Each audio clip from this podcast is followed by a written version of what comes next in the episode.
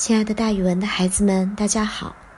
我呢，就是那个爱讲故事、爱到了自己都姓蒋的蒋楠老师。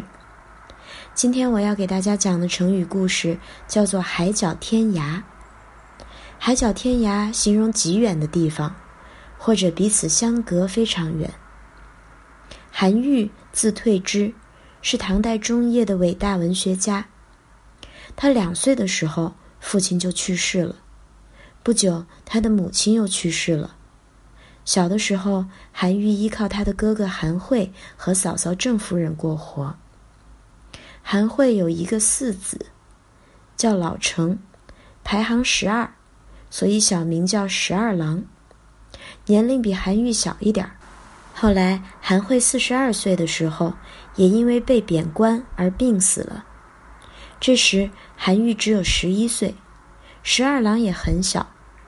韩愈虽然有三个哥哥，但都很早的离开了人世。这时继承祖先后代的就只有韩愈和他的侄子十二郎两个人了，孤苦伶仃，没有一天离开过彼此。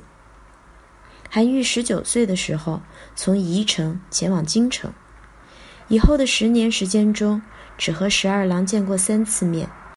当他正打算西归和十二郎永远生活在一起的时候，不幸十二郎就在这时去世了。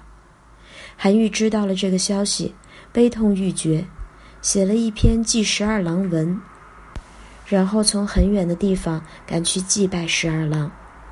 这篇祭文一字一泪，令人读起来非常心酸。祭文中有一句“一在天之涯”。一在地之角的句子，后人就把它引申成为“天涯海角”这句话。韩愈是想用它来说两个人天人永隔，再也见不了面了，离得非常遥远。后来我们用它来比喻极其遥远的地方，或者两个人彼此相隔甚远。所以“天涯海角”说的都是到不了的远方。孩子们。